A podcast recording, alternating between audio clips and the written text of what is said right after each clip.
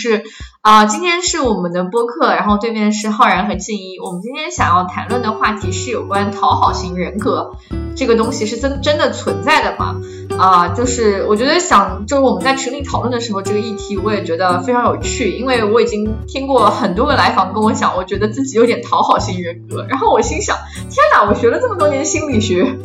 我从来没有哪个老师跟我讲过有这个人格，为什么我的来访一个个都在说讨好型人格？是我错乱了吗？对这个，我我也是有非常强烈的同感。其实当时这个话题也是我提出来的，因为因为真的太多太多人去跟我讲，就很很自然就说啊，我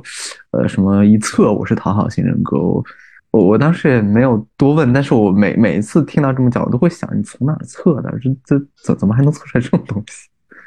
嗯，对，其实我还有一个好奇，就是如果有一种人格叫做讨好型人格的话，它对应的概念应该是什么呢？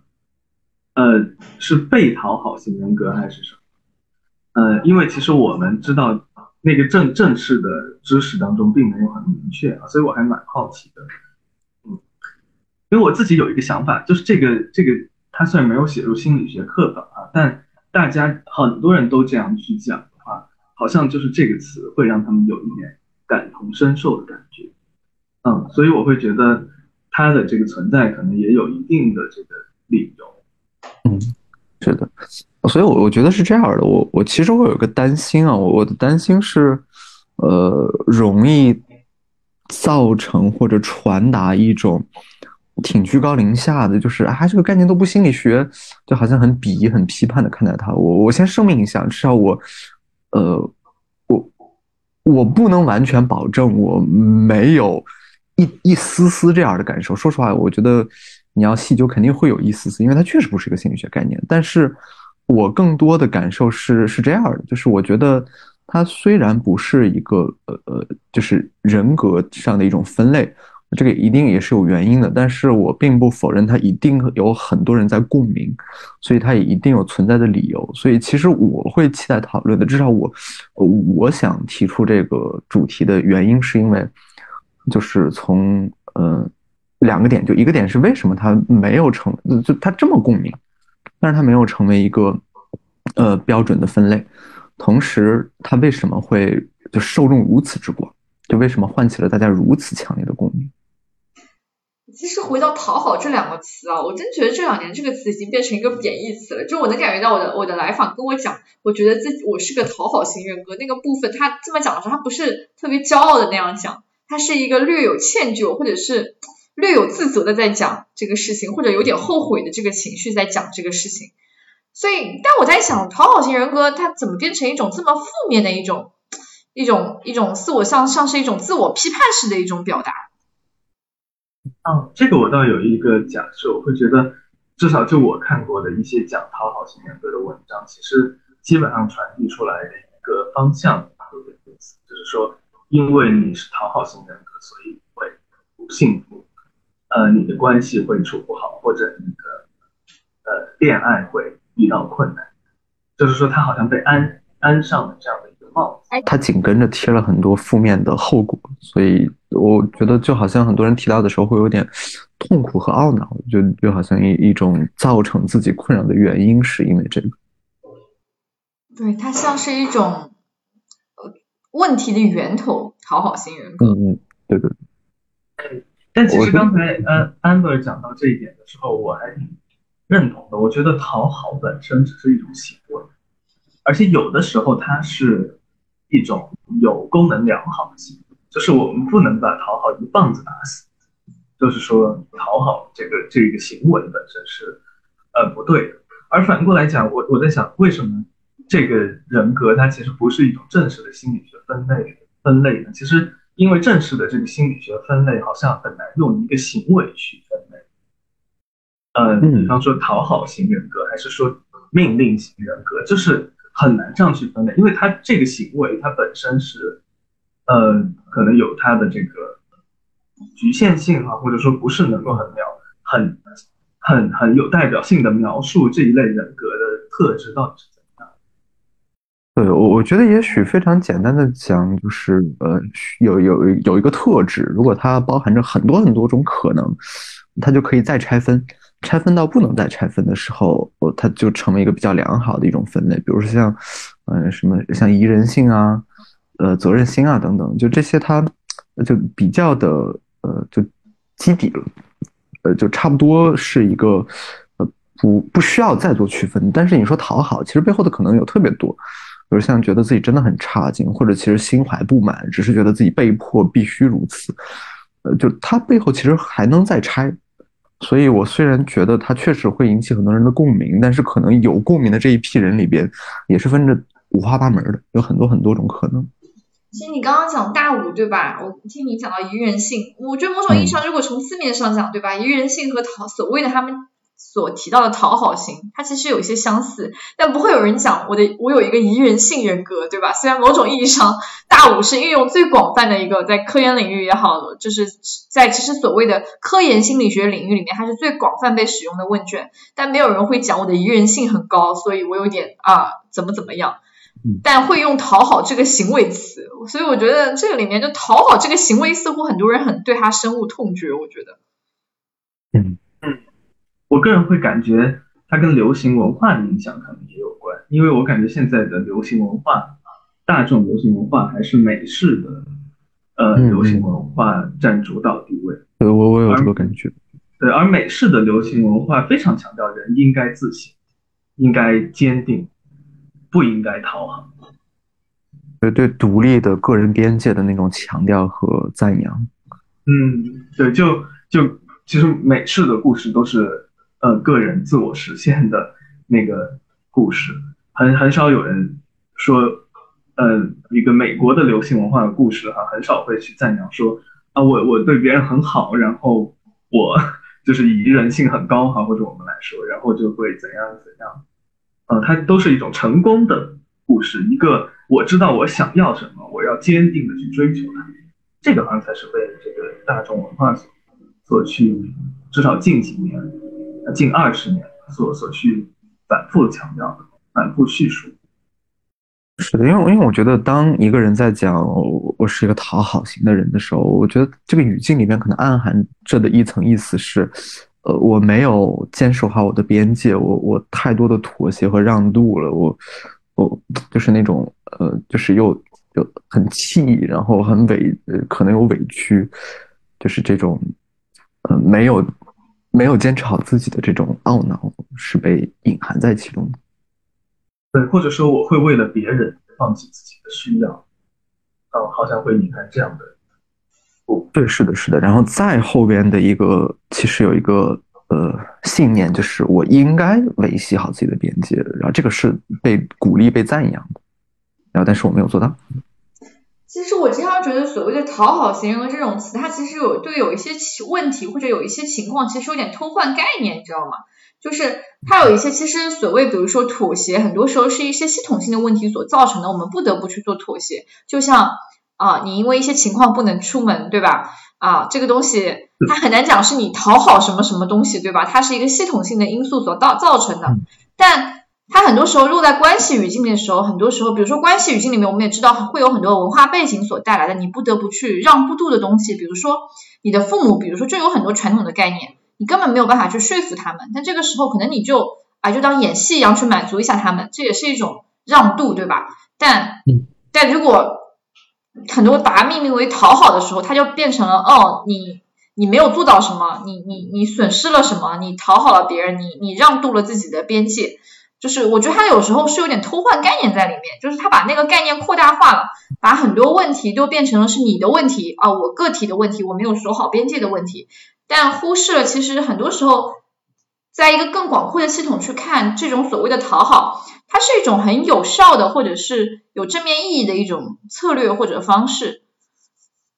或者说，但我其实嗯嗯，但我其实有个猜想哈，我会想很多人自称自己为讨好型人格。会不会他们会觉得说我会习惯性的讨好他人，所以我不敢呃，或者说我不敢，我我很难很少的时候会觉得我敢去表达自己真实的想法，或者我敢去维维护我自己的利益，我可能会习惯性的讨好。这个我觉得是这样的哈，就是我我觉得如果说去做有有这种自我意识的量表问卷，呃，往前推二十年，比如说八零八零年代生人和零零年代生人，我我明显感觉到，就是我自己所周围接触的职场，还有人格的独立性上，零零零零后的人格的独立性或者自我的那个意识需求是更高的。但恰恰我们会在现在一些年更年轻的人身上听到讨好型人格这个词，至少是我自己的观察哈，就是他们口中会更多的提到讨好型人格这个词，会这种有这种自我反思，所以。我不完全觉得是，呃，是因为他们本身对这个东西更敏感了或者怎么样，而而是我觉得这里面有一个很悖论的东西，就是他当他的自我意识更强，他会更介意讨好这种，或者说对这个部分有种更敏感，甚至我觉得有一点过敏的感觉，你知道吗？对于对他人向他人释放善意，就是为别人去做一些妥协，会有一些更加敏感的东西在里面，甚至我有时候觉得有点过，老实讲。对，这个其实会让我想到，曾经有一个有一个呃挺资深的心理咨询师，他其实应该叫做精神科医生吧，叫施琪佳。他其实曾经有讲过一个内容，就是说，呃，分离个体化的问题，分离个体化和融合的问题，就是在他的观点当中，他其实觉得，呃，美尤其是美式的心理学特别强调分离个体化。这个和美国文化其实是有关的，呃，其实我们去看一些欧洲的，呃，精神分析的后记来看哈，它也讲分离个体化，但是未必把它放到如此核心的位置。但是美国，尤其是我们讲的这个，不管是甚至包括罗杰斯的人本，还有在美国产生的那个叫做什么，呃，自我心理学吧，其实都非常的。呃，还是自体心理学，应该是叫自体心理学，其实都非常的强调这个分离个体化的重要性，把人当做一个个体来看待，它其实是有美国的文化背景的。而施琪家他其实说，而中国的这个文化啊，其实一直以来中国的传统文化就不是强调这个分离个体化，而是强调在这个社会关系中的的位置，应该如何的去跟其他人产生连接。是把这个放在一个很重要的位置，所以他其实会有质疑说，如果我们太过强调分离个体化的话，呃，也许不是能够很好的适应这个中国文化背景的，呃，这种咨询啊。我觉得可能跟我们今天讨论的有关，就好像说大家，呃，这个这个这个，为什么他会得到重视，还是跟这种分离啊、个体化呀这些事情被被他的位置被抬得更高是有关系。嗯，你觉得会让我想到，我在做一些咨询的时候，会有一些这个部分，也也算是我自己的一种反思和矛盾吧。就是就像我们接受的咨询理论，它很多时候会强调个体的分离嘛，发展的历程，它需要去做一些分离。包括其实特别在中国很多家庭，我觉得在很多大学毕业之后进入城市工作之后，蛮多的孩子跟父母的矛盾好像又上升到了一个新的台阶。呃，特别是遇到那种婚姻催婚的问题，或者是职业选择的问题，比如说要不要考公啊，比如说要不要选择什么样的伴侣，很多父母会插手，这个时候就很多人会因为这类似这样的一些冲突，可能会找到咨询或者各种各样的方式。而在这个里面，我们该怎么去做一些探讨？如果是以系统式的理论的视角呢，可能是从系统式的视角去谈论这个文化，谈论这个背景，谈论大家的整体的一个，也许所谓循环因果乱七八糟的一些东西。就是很多很多的时候可能是会往那种融合的方向靠，它不是那么讲去讲分离啊。但如果说是从有一些个体的一些咨询的角度来讲，他可能会去讲分离，说啊，也许你应该更独立啊，也许你应该把这个边界守好啊，应该捍卫自己的边界。所以我自己在遇到这样 case 的时候，我有时候是有一点纠结的，因为我觉得如果我纯粹的跟他去讲分离，我自己作为一个中国文化背景下成长的咨询师。我也会觉得有点怪怪的，就是对吧？我我我们我们中国人去讲脱离家庭吗？去讲啊，你不要再依赖你的父母啊，或者怎么怎么样？我们有很浓的宗族文化，或者所谓啊，就是什么孝感天地啊，类似二十四孝啊这样的文化，然后去这样讲，我自己都觉得有点好像不太合理。但但真的是讲那个部分，我觉得好像国内还没有一套非常适合东亚文化的一套咨询理论出来，我会觉得。嗯，多少人想好要讲什么？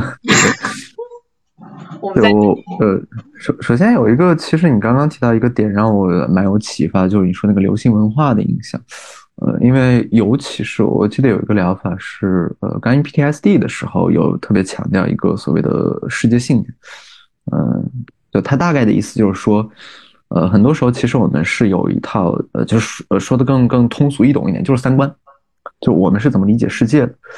其实这我虽然扯得有点远，但是我觉得跟我们今天要讨论的主题是有关联的。就像刚刚所提到的，我们。在有些人懊恼自己是讨好型人格的时候，其实背后所隐含的一个是，就像我们刚刚所提到的，我我应该是很独立的一个个体，但是这个边界好像被我自己所妥协掉了，所模糊掉了，我我退让了，让他觉得这样很不对，很受伤。但也许真的在中国的传统文化背景下，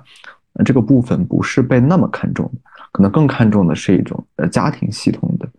呃，这么一种维护。所以我觉得。我觉得首先不能说哪个是对或者错，它它更像是一个就多元视角的理解，呃，就是现在的传统文化或者说呃流行文化，流行文化所倡导的其实和之前所倡导的是不一样的，所以才导致这个问题现在被凸显在这里。呃，就像你说的敏感也好，或者说认同也好，我觉得这是一个大背景，为什么就这个点被突出来了？嗯，我我其实会呃。我刚才也想到另一个话题哈，也许跟刚才我们讲的不是那么的连续，但我会觉得这个其实是，我们说它就算不是一种严肃的知识啊，但是它好像也算是广义上的一种心理学知识，或者说心理学概念啊。但我我其实现在越来越会越会觉得这些呃心理学的概念，它几乎每一个概念都是有双重的效果，就是首先它会有一种解放的效果。比方说，我们提出了个体化啊，它带来一种解放的力量，就是说，好像让我们从一些呃有理由看到一个理由或者一个新的道路，可以让我从一些困境当中解放出来，一个改变的方向。但是同时呢，在这个概念当中，它又产生了一个新的限制，就像我们刚才讲的一样，好像就变成了这个不个体化就不行。啊或者说，我们讲说这个，呃，其他的概念也一样，我们可以说一些非常严肃的，呃，这个心理学的概念啊，比方说抑郁，当它产生以后，可能随之而来的那个病耻感也就出现了，就好像因为抑郁是个呃障碍，所以我就不该抑，嗯，就好多的这种知识概念，我都感觉到它有种双重的特点。是的，就就是这种流行文化，我觉得，呃，就就它它的这个流流行的说，我们要更关注个体，就好像把这个锚定点锚定到个体身上。随之而来的，比如像对于心理学的很多理念的宣传，都是说，就我们着眼于个人如何。呃，它有的时候其实，呃，我觉得它会带来一个问题，就是。呃，在看待与个人相关的问题的时候，其实是有点失灵活的、偏僵化的。就比如像刚刚 amber 所提到的，有的时候讨好不一定是个完全的坏事，但是要看落脚点在哪里。如果真就就很甚至有点僵化的落脚到个人身上的话，它呃它很显得很有问题，就是完全的失去个人的那个边界。但如果后退一步，从一个更灵活的视角来看，如如果我们的落脚点是一个关系的维持上，它其实包含着很多很多的意味。有的时候它就是一个相对适应的选择。嗯，对，就是说到这个这个部分，刚会我突然想到一点哈，就静因为静怡想讲到了定义，然后浩然其实也讲到这个东西其实是有不同维度的去解释的。其实建构主义也讲嘛，定义本身是一种权利嘛，就是谁有权利谁给定义嘛。其实我会想到，其实很多初中生、高中生，还有很多年轻的人，其实大家会有追星的行为。我不知道你们有没有这样的观察哈，就比如说班里面大家，比如说选择，比如说这个年世代的人，大家选择追什么星？周围人似乎都要跟着去追这个东西。如果你在这个班里你不追这个人，你就是不合群的。某种意义上，其实年轻人我觉得所谓的流行文化也很有意思，你知道吗？我觉得流行文化它恰恰是被一些人所定义的，周围周围的其他年轻人也要跟着去讨好这种文化。如果更广义的去说讨好的话，哈，我觉得流行文化很多时候也是在让一些年轻人不得不去讨好它。你觉得有有很多年轻的小朋友，他们真的是多么喜欢 idol 吗？我觉得不是的，他们只是在讨好这个追星的粉丝群体，他们需要这种归属感，需要去讨好这个群体里的所谓最狂热的那些人，然后然后去我也是其中一份子。对，然后去赋予这种群体的感知和力量，然后这种讨好，然后很多年以后在想，天呐，我做了什么傻事？然后就嗯，我为什么要追这样的傻瓜 idol？啊，哦，我觉得你刚很有启发，对。嗯，对我其实觉得刚刚才 Amber 讲的刚好告诉我们，为什么讨好这个行为在有的时候是适应的，在那个时候我去讨好别人，我就能够获得友谊，就能够获得融入班集体不被排斥的这个权利，否则的话我要面对这些东西。所以再次回到我们之前讲的讨好，它本身首先它不是一个绝对坏的事情，第二个它很多时候是被。这个文化所鼓励的，或者说是被塑造的，嗯，对。然后刚刚其实很有启发的第一点，就是也是让我就是确实刚刚才想到的，有有的时候这个讨好，它不是在讨好个人，有的时候它也是在讨好一个抽象的一个一个群体或者一种一种一种信念或者一种标杆。哦，但你们知道很有意思的是，很多人当在反映到这是个讨好的时候，他会非常后悔，或者是非常的觉得自我被阉割，或者说自我被。压抑的那种感受，他其实就会看不到那个讨好所带给他的适应性的部分，他会觉得说天呐，我就是我好我好我好丢脸，或者是我好我好自卑啊，为什么我要以这样的方式去获取他人的认同？就是我好糟糕啊，他反而会变成这样一种东西，那个适应反正变成一种很过错的东西，印在他心里，会让他很后悔。嗯，很有意思的是提到阉割，呃，会让我想到。我们如果回到经典精神分析理论当中的话，如何定义一个正常人？我其实想说，一个正常人一定是一个会讨好的人，因为他认同于阉割，所以说他一定是一个会讨好的人。而如何发展到今天，我们对于讨好好像有些 污名化的这种地步，哈，确实也是一个值得思考的问。我我觉得其中的一个方向吧，我觉得它只只能是其中一个方向，就是，呃，如果从一个更偏后边一点的动力学的角度去讲的话，其实比较强调的是一种涵容。所以就以讨好为例，可能呃一个理想的状态是，呃，他能够理解自己为什么需要讨好，然后同时能够去接受自己有的时候就需要去讨好。啊，就算让自己不爽了，也能够在理解的基础上，去安慰自己，然后呃，试着做一些更多的一些其他的选择。所以归根到底，有的时候讨好本身，它甚至都不是一个问题，而是我们怎么看待它才是一个问题。嗯，我想静一是从精分的角度，浩然是从动力学的角度，让我从 CBT 的角度来说一说，就是。当你在现实过程中回忆过去，你在那个时候感觉到很不舒服，或者是产生很多委屈和受受挫的一些情绪，那很有可能是在当时这个讨好的行为本身，你在执行这个行为的时候，它本身可能有一些变形，或者是它不那么自洽和自如的地方，它给你带来了一些啊一些一些可能一些伤害性的东西，它可能让你的信念其实是有所扭曲的，所以直到今时今刻，你再是再才。慢慢的感知到这个扭曲的部分，所以你要再一次去调整你的整一个认知系统，重新去梳理这个逻辑，去讲这个故事。所以我觉得说，可能从我们 CBT 角度来看，这种迟来的后悔吧，或者说迟来的埋怨自己，它可能是源于说，你开始慢慢的意识到，这是和你自己内在的部分是不自洽的，你需要去重新梳理这个部分的一个过程。嗯。对，我觉得这个其实应该是，请你先讲吧。哦，OK OK，我刚刚只是想讲，这这个可能真的是蛮广泛的一个一个点，真真的是蛮多人都有这个共鸣的。我只是想插插一嘴，就是我我突然想起来，我之前对这个很好奇，就是这到底从哪儿来的时候，我还呃不光不光自己去找，还问过很多的同学朋友，然后甚至问过我的导师，就是。结果大家都不知道，所以我后来自己查，我我也不知道是不是这么来的。我查到的最相关的就是萨提亚有个讨好姿态，我怀疑是不是那里是源泉，然后从那儿开始，慢慢的演变成一个就是讨好型人格的。嗯，很有可能，很有可能，至少我们讲说，呃，很很接近吧。嗯，我刚才其实是想到说，呃，因为我最近在看非暴力沟通，所以我们如果从这个行为的角度说，如果对于讨好型人格，对于讨好这个行为来讲，它有什么更呃打引号的健康的来说的替代性行为呢？其实是能表达自己的感受和期待和愿望。比方说，假设一个讨好的行为是别人说什么，我就尽管不同意，我也就照做。然后如果说我们说，如果有一个什么，也许会更适应的行为呢？也许是说，我们可以去表达自己，说，啊，听到你这样讲的时候，嗯，我其实有不同的意见，不知道你愿不愿意听我跟你讲讲我的观点。嗯，但我们立即就会发现呢，这种话在这个真实的社会当中很难有机会去运用，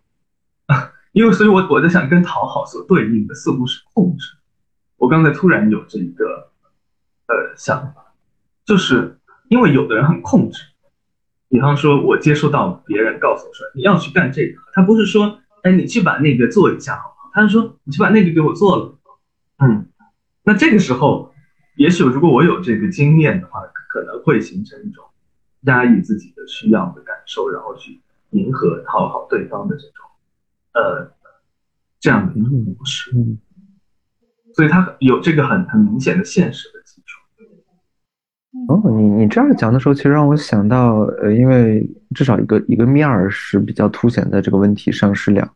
呃，就是更更偏青少年的群体会痛苦于讨好不讨好，他们往往指向的是他们要面对的，或者说指向的是呃权威性，比如像父母也好，或者就是长辈等等。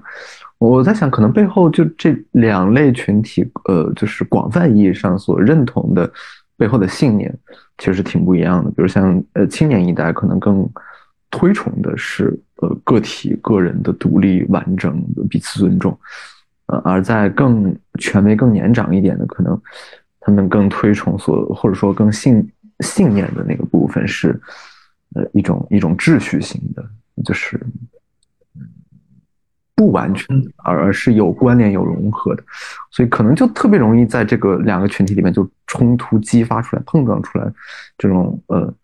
去呃强制的要求的，然后被妥协的，然后哎呀，我不得不讨好了，我不得不顺从，所以可能这也是为什么年轻一代就是比较强调这个问题或者痛苦于这个问题，因为他们要面对的是一个现实中，他们就比较容易面对一些呃不太尊重他们的个人意志或者选择的这么一种情况。嗯，对，我也在想，其实如果一个讨一个自认为是讨好型人格的人，他也许会很接纳，这是一种可能性。但如果不接纳的话，也许是内心中有呃两两种信念在打架。讨好这个行为模式背后的信念，或者是说，如果我不讨好的话，就会怎么样？比方说，如果我不讨好，别人就会离开我；如果我不讨好，我就会被攻击哈，被打被骂。呃，或者是怎么样？而另一个信念呢，就像我们刚才讲的，来自于一些呃美式的文通俗文化，也许是说，一个人要是独立才是好的，啊，一个人要敢于维护自己才是健康的，而这两个部分他都接受到了，都冲突在一起，所以在内心中产生这种和谐的感觉。嗯嗯嗯嗯。而且顺着你们这个所谓讲到控制的这个话题，我也在想，其实很多人选择就是很多人去阅读很多文章，是因为讨好型，他恰恰在那个标题或者内容在指出说，讨好型人格才是你问题的源头，所以他更像是在解决问题的时候，或者说遇到一个困境或者遇到了什么，他想抓住点什么，某种意义上像是一种控制的缺失，他想。找到一个标签或者找到一点什么东西往自己身上贴，那会让他稍微舒服一点，好像我知道了那叫什么，我似乎就可以去解决它。它某种意义问题得以解决。对它某种情况像是一种控制感的缺失，很有可能他在现实中的关系里面就是处于一种强控制之下的，他本来就对自我的控制的部分很弱。对，所以我其实蛮认同那么多人呃很流行的概念，它一定是具有某种解放性。大家不会说我吃饱了没事儿干去找个概念来往自己身上套。我想就是这个概念一定从一定的意义，从一个角度解决了大家的某种心理需要。比方说他原来只是很困惑，只是很困惑于，呃，我为什么跟别人在一起的时候这么难受，啊，这么痛苦，就好像我总是需要压抑自己。这个时候突然有人说，哦，你这个叫讨好型人格，它其实有一种解放的力量，或者有一种释放的力量，就是让人能够去，呃，标标出我我的那个经验是什么，让人能够去以一种方式去叙述它，啊，但是就像我们刚才讲的，它同时也有一种局限性。如果如果我们太过依赖这些标签的话，等于到最后就是会反而给自己又施加了另一个角度的局限。嗯。对，太过太过肯定于问题就是词，其实也是一种对于自我反思的缺失。嗯，所以当你们如果遇到咨询中，或者说遇到有人来问啊，讨好型人，我是一个讨好型人格，我该怎么办呢？你 你们觉得这样的部分呢，应该怎么应对的？或者说？就是比如说，周围真的有朋友来不断的讲说啊，我我是讨好型人格，我巴拉巴拉怎么怎么办？大家都知道，因为因为我我们都是心理系背景嘛，所以说其实我们听到的时候，我们其实是有点一头雾水，或者是有点，这这不就是个这是个 personality 吗？首先，然后第二，对吧？即使是个 personality，那又怎样呢？每个 personality 都有它自己的意义和价值，我们不认为说谁有好坏之分。其实很少遇到说，哎。我们测一个人格，或者说我们做一个研究的本身是为了把这个人格扭转掉，对吧？我我想是没有这样的研究的，或者是某种意义上这样的研究本身也伦理上也不太，对吧？那就除非是诊断性的人格，比方说边缘型人格，或者说是呃分裂型人格，精神障碍带着困扰的那种。对，嗯，我我我的感觉是，我的第一呃感觉是，当然首先要具体化。就是，比方说你自称讨好型人格，你是怎么推断出来的？都都会你在自己身上发现了一些什么，会让你这样感觉？也许具体化以后，自然的就可以展开了。嗯，但是我我其实会想，如果如果一个人非常坚定的自称自己为讨好型人格的话，呃，我会觉得可能这个也许就有某种心理意义。嗯，也是值得去探讨。嗯。就像我我在想，比方说我们测一个 MBTI，也许也许有有的人就会说，啊，测了以后觉得啊啊挺有意思的，然后可能三十分钟以后就已经忘记了自己到底是什么。但是有的人会说，到处说我是 INFJ，我是 INFJ，豆瓣发一遍，微博发一遍，咨询师说一遍，呃，这样的话一定有它的心理意义的。这个四个字母对他来讲到底意味着什么？给了他什么？你是怎么看待，就是人，就是可能把自己往流行学意义上的一些标签上去贴，所谓就是通俗，我就称它为通俗心理学吧。就是 某些人把把自己往是往通俗心理学上贴标签，比如说，哎，我是 INFJ 啊，我是讨好型人格，他把这个东西抓得很紧，然后可能见人就说，就是就是如果从精神分析角度，不知道这个东西它会有一些怎样的就意义，我还蛮好奇的。呃，这里我先稍微插一句啊，我我不确定，可能呃，就是还是稍微解释一下心理学意义。我们就是说心理功能，或者说的更通俗一点，就这么做对他来说是有一定好处的，所以他会会一直这么做。对对对，呃，我其实我觉得我没有一个统一的答案啊，但是我我能够想到一些可能我现在马上能够想到的，它能够带给他的一些好处。比方说，我我会觉得像这种，就像刚才我们讲到的这个。叙事本身也是一种权利嘛，所以当我运用这种叙事的时候，我好像也，呃，拥有了连带的这些这些权利，就好像我能够更好的叙述我自己了，嗯，就好像我觉得这个本身也是一个很重要的一个部分，因为大家好像并不是每个人都被教导说你要很好的去了解自己，要你要去描述自己，而当获得了这些以后，也许是一种新鲜感，或者也是一种。有一种呃被赋权的感觉，呃，而如果讲的更多的话，我会觉得，当今社会啊，呃，包括说大，尤其是大学生群体，还是有一点那个科学崇拜的。就，嗯，虽然说是这个大众心理学，它至少是某种心理学吧，听上去，比方说，呃，比起讲，呃，如果说星座的话，好像显得它会所谓更科学一点，呃，所以说。会不会也有这样的一些因素在其中？但这些都是联想啊。至于说大家为什么需要这些标签，我觉得这个背后其实还蛮，嗯，可以探讨的东西蛮多的。比方说，它其实也是一种认同。嗯，我在想，也许比方说 INFJ，然后他就会告诉你说，啊，你是这样类型的人，你这样的人会有什么什么特点，什么东西会让你特别敏感，然后哪些职业特别适合你。然后也许假设啊，假设我我看到以后，我觉得哦，这个好准啊，就是说他特别特别的了解我，他其那其实我从中获得了一种认同，嗯。就这些可能没也没有那么精神分析了，它只是一些很很普通心理学的概念，但我觉得都都好像与此有关。呃，包包括其实我觉得反过来讲，就是如果限定到刚刚的讨论里，就是如如果是呃很标榜自己的这种呃呃你说标签也好，或者这种呃就是结果，就是人格测试的结果，那如果他不这么做会怎么样？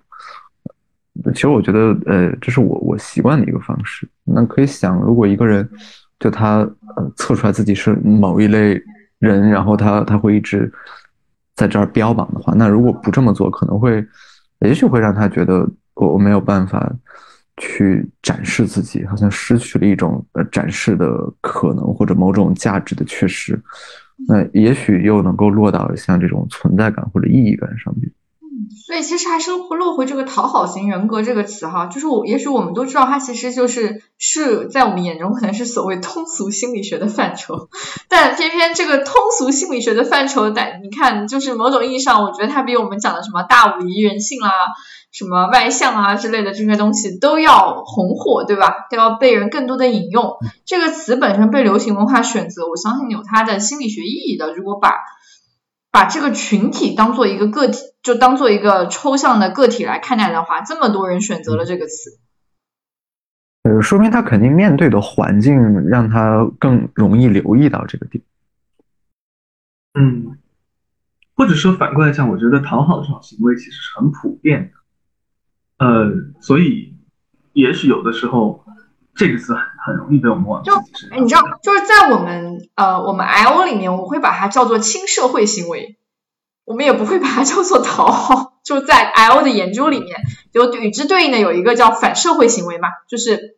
就是怎么讲呢？就在职场里面啊，你跟你给你给同事啊。分享一点小零食啊，你给同事可能顺路送同事回家，这种都所谓叫轻社会行为职场，或者你你顺手帮同事打印点东西，都叫轻社会行为。然后那个，但他可能就落到讨好的范畴了啊，对吧？这个讨好型的范畴里了。然后我们与之对应的就是一些反社会的行为，在职场里也，当然我们就是说科研里哈，就是可能比如说记录的是啊，你你说同事坏话啦啊，你给同事呃，就是可能。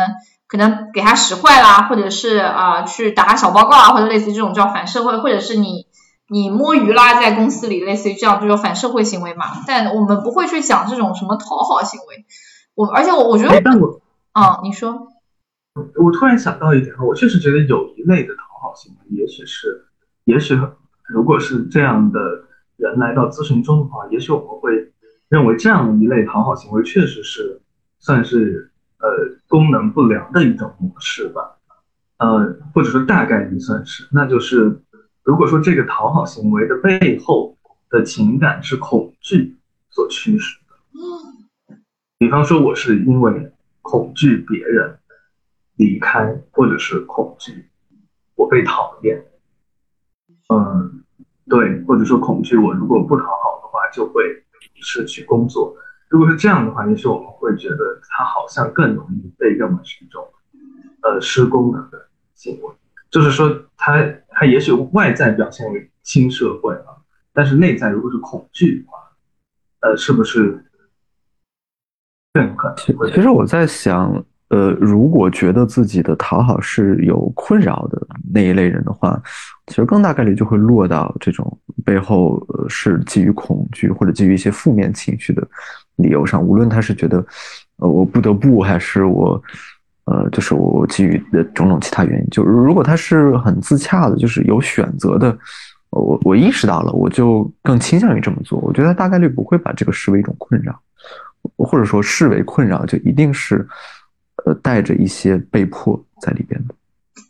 哎，跟你们聊这事，我突然意识到我们 I O 做的真的好好工好工具人啊！我们根本不会去讨论他是为出于恐惧还是出于什么，我们只会说啊，这对组织的绩效有什么样的影响？这对组织的员工满意度有什么样的影响？它的前置的变因可能是啊，可能是什么变革型领导，什么什么员工关系，什么组织公平，我们压根不会想到什么恐惧不恐惧。对目目标不一样嘛，不过我有点纯好奇啊，因为你刚刚所提到的那个分法是不是有点太二分了？就是亲社会和反社会，如果这是这是一个非常大的，就是大的 topic，就是下面非常细的 topic 就会有人去做细的东西，比如说啊，voice 就是谏言就会放被放在一个亲社会的组织行为的一个大的一个子子议题里面，那 voice 本身它会有非常多的论文去研究它怎么样去 voice 啊，怎么样是跨级 voice 还是上下级 voice 这样这样。就是它是那比如像如果是回避呢？回避会被分到哪一？回避要看，就是回避要看，就是回避是一个行为反应，我们不会专门去研究回避，我们会看是什么。比如说，比如说呃，辱虐式领导，他对员工来讲是不是对于组织来讲是不是有效的？就是可能会去讲这样一些具体的行为。如果是讲回避的话，会对应到一些具体的行为里面去看。就是我们不会做这种这么这么粗粗放的去做科研，它一定会落到一个非常细的东西。但是我们写综述的时候会把这个东西放进来，就是做原分析的时候可能会把这个东西放进来，把它把它把它做这样的二分。做原分析的话，嗯，我不知道，我不知道。我倒我倒是觉得这个是一个也给我一些挺有意思的点，因为就好像。对我们做原分析的时候，可能会去看，就是亲社会行为，可能它一个他一个打包的论文，然后跟组织绩效、组织满意度整体的一个打包的一个部分，然后去看前面的几前因，然后去写一些综述这样子。嗯嗯，对，这其实它就是说明讨好的这个行为，也许会让个人痛苦，但是也许会让组织更加有效的运转。对，也告诉我们它它为什么会存在。对，组织不看你是不是恐惧驱动的，你看我们都会研究辱虐式管理，对吧？组织哪 care 你，对吧？嗯，所以咨询是一个基于个人理解的一个角度，它还蛮特别的，其实。对对，是的，就是说关心的是谁的福祉吗？关心的是什么？其实其实这个点让让我有一个联想，就是我我记得在最一开始的时候，我记得当时 amber 找找我做这个。播客说说是因为呃呃就有聊到说觉得如果以咨询师的视角去看待这个社会的很多问题，那个视视角和想法都挺就有有一定的特别性。我觉得这可能就是那个特别性。咨询师其实会更习惯性的从个人的一个感受的层面。其实老实讲，我觉得 I O 现在有的一些研究真的太站在资本家的角度了，你知道吗？就是。你想辱虐式管理对吧？它就是它它是好像日韩的一些研究者提出来的，就是说日韩有一些文化，就是上上下级或者前后辈的文化，其实是非常呃非常有压力的嘛。但他会发现对组织绩有一些组织的绩效会挺好的，就是反而其实是高效的运转，有点是威权式管理嘛。嗯。但你如果从个体的角度来讲，对吧？这一定就就就嗯，你懂。但出发点不一样嘛。嗯，对，就唉，是怎么讲呢？嗯，就我们在那个员工所谓心理的结果就是员工工作满意度，但你知道工作满意度和你的心情它不等同，对吧？对对，是的，是的。然后我我也在想，啊其实反过来，我们也就是讲到，也许如果如果呃，我们的听众当中有人会把讨好这个行为好像过度的归咎于自己，就是说我不应该讨好，我不应该做这件事，但是我为什么要去做？我们其实也可以。结合刚才一些来看啊，因为他很多时候反而是被社会所鼓励的，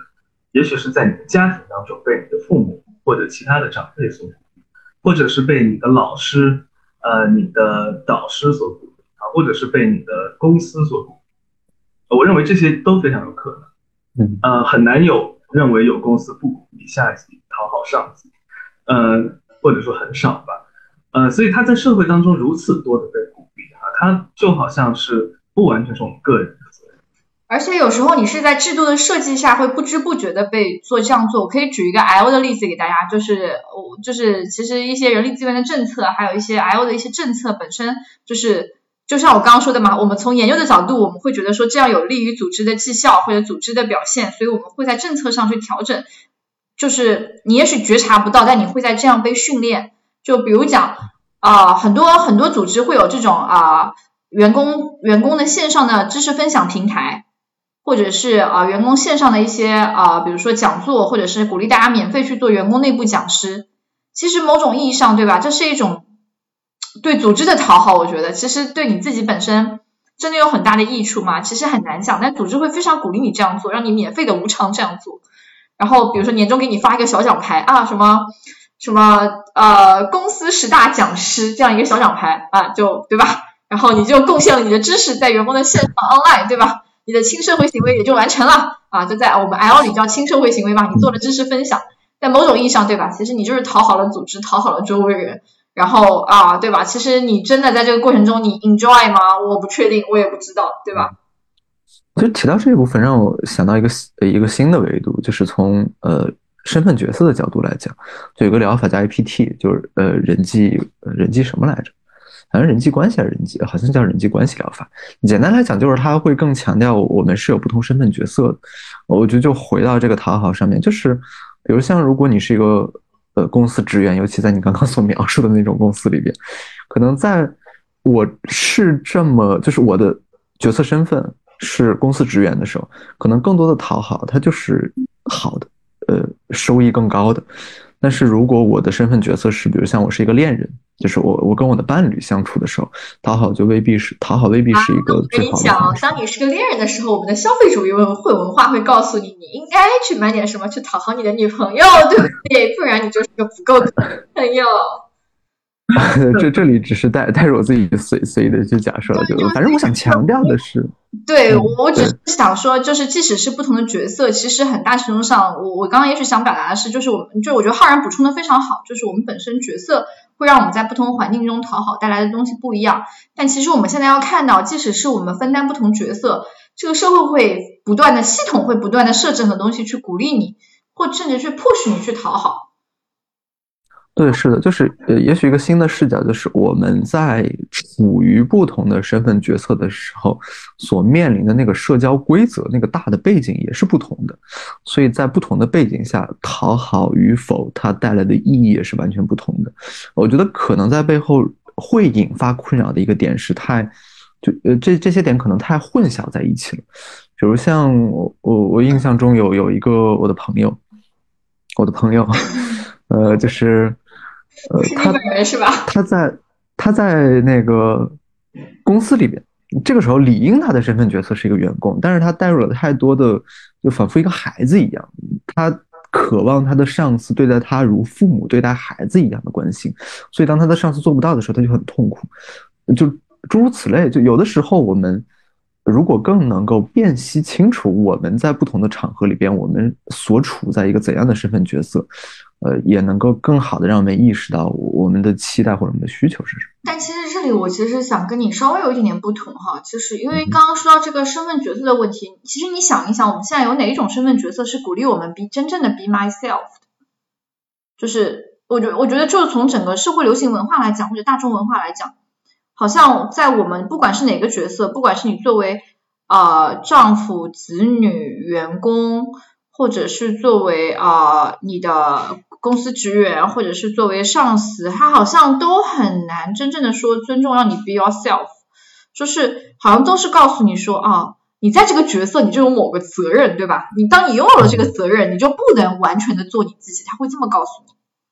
嗯，哦，很感谢你的补充，让让我意识到，呃，有有一个点，也许可以再强，就是再去厘清一下。就我会觉得，其实它这些都不是零和一的非此即彼的，而是更像是一种程度上的。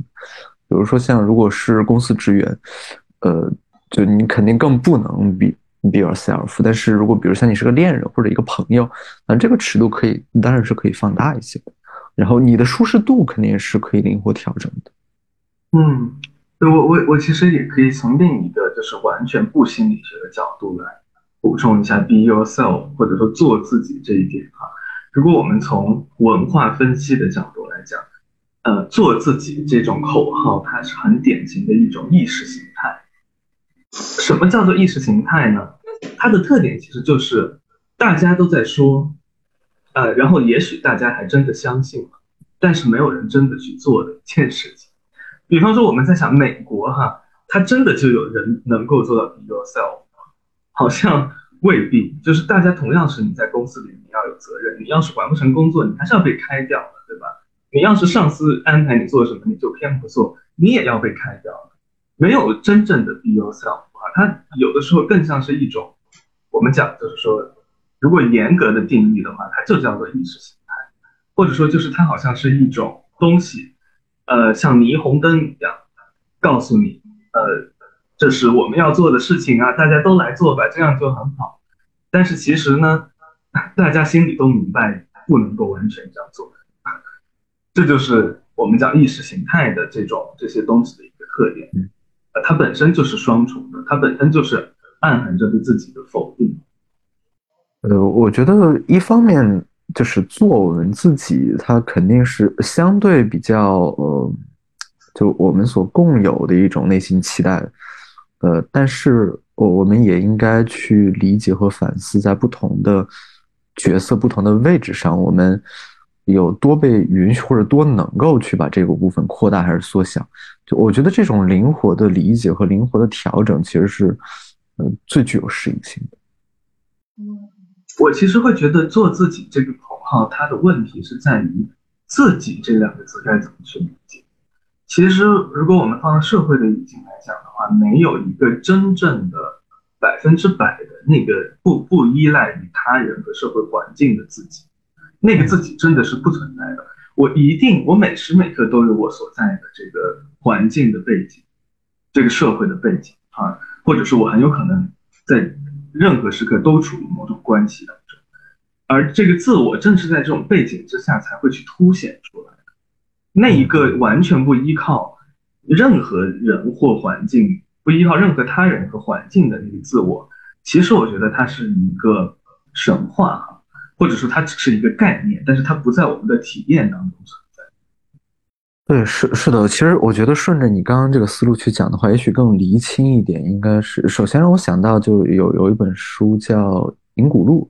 里边有一句话，我觉得呃特别棒。呃，也是一个我我个人很核心的一个信念，就是人只有在人群中才能被称之为人。就像你刚刚所提到的，我我们是在与他人的互动中去成为自己的，所以，我们我们不可能真的呃彻底的所所谓的怎么讲追求自我或者做我自己。我觉得也许换一个词可能会更恰当，就是自我需求的表达和提出。那也许更就是更精准一点，应该是我们在不同的角色上，我们应该意识到，我们多就是怎么调整我们自我需求的表达和这种诉求的坚守。其实它也可以，就是其实是等约，至少是约等于我们所谓的这个讨好不讨好的。对，对，所以从这个角度来讲，我会觉得像呃做自己，它它其实在我看来有点这个口号。还有一个问题是有点缺乏灵活性，呃，就好像我们暗示了有一个自己才是真正的自己。假设我去讨好了，或者说我去关心别人的需要了，好像我就没有在。但其实未必啊，也许比方说我跟家人在一起的时候，我就是其实我有这个需要去关心他们，但是我跟陌生人在一起的时候，我没有这个需要。我我想这个自我真正的自我应该是结合情境很灵活的一个东西。是的，所有的那些角色融合在一起的那种复杂的，才是某种意义上的我们自己。嗯，很有启发。对，我得想一想。OK OK，但呃，我想我们先来做一下总结哈，也许到了这个时间点。然后呃，今天我们的话题其实是关于讨好型人格这个。这个这个说法的，我们从这个说法的来龙，然后也走到了这个说法的未来啊。你你当然，我们我们也许先从这个说法本身的一些呃来源和可能性的来源上做了一些探讨。因为老实讲，我们确实在我们现有的心理学的一些呃所谓的科研方面，我们确实很难看到这个词汇它被真正的被。啊，一些呃量化的定义或者以一些实证研究的方式在被探讨，它更多的存在于通俗心理学中，但它会被如此广泛的使用，我们相信有它的心理学意义。然后我们也是基于这个词去探讨说这个词它它走红的各各背后它可能有的一些因素和影响的情况。然后接着呢，我们可能去讲一讲，哎，讨好型人格这个本身也许带有一些适应性的意义，它未必像每个人所想的那么糟。但它在很多人心中似乎成为了一种委屈、羞愧，但它带来了很多负面的感受。我们也希望能够激励大家更多去看到它正面的所谓的适应性的意义。然后我们也会谈到说，哎，很多会讲讨好型人格的另一半可能会讲到控制，那么控制感和讨好型的一个关系。最后我们会讲到，其实蛮多的讨好型人格的文章里面会不断的提到做你自己。那么什么叫做你自己？这个做你自己一定是呃那么好的吗？或者是呃那么完美的所谓的梦想的终点吗？它本身也许也只是一种一种价值观，而我相信我我们每个人内心也有自己的一些选择，并不一定是啊此刻的你也许就在做你自己。啊，不管它是什么样子的，不管也许你在承遭遇着什么，我想他已经是真实的这一刻的你自己。哦，看看两位有什么需要补充的？嗯，呃，我我想我有一个部分想澄清一下，就关于最后，呃，至少在在我个人的角度来讲，我觉得所谓的做自己，呃，可能存在的往往存在的一种谬误是，它太一概而论了。但我我们应该意识到的是，我我们是很复杂的多维度的一个个体，我们有方方面面都在，我我们应该更清楚的厘清在每一个维度上，呃，就是是一个什么样的状况，而不是一概而论的一个很就单一维度的去评价自己。所以我觉得这可能是有的时候，嗯，就是怎么讲呢？就是出现问题的一个症结所在的。嗯，我也想稍稍补充一下，就好像，呃，我我想就跟之前我讲的。其他的一些概念一样，其实做自己这样的概念，这样的口号，它首先也是有解放性。比方说，它会让我们意识到说，哦，原来我可以这样，我可以很在意自己的感受啊。如果说我原来并不是这样的话，它会带给我们一种赋权，就是赋予的赋哈，呃，一种赋权的一种感受哈，有它的这个解放性。但我觉得仍然包括一个僵化的危险，就好像是。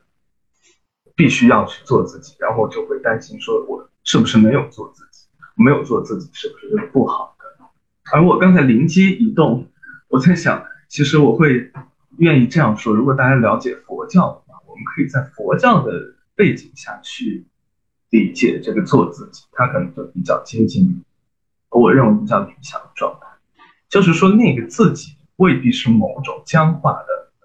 自我的结构。而是每一个时刻那个当下的自然的那个自己，如果是这样去理解做自己的话，我觉得，呃，他可能是我更希望去倡导的，或者我理想中的这个做自己样子。啊，我也就说这些。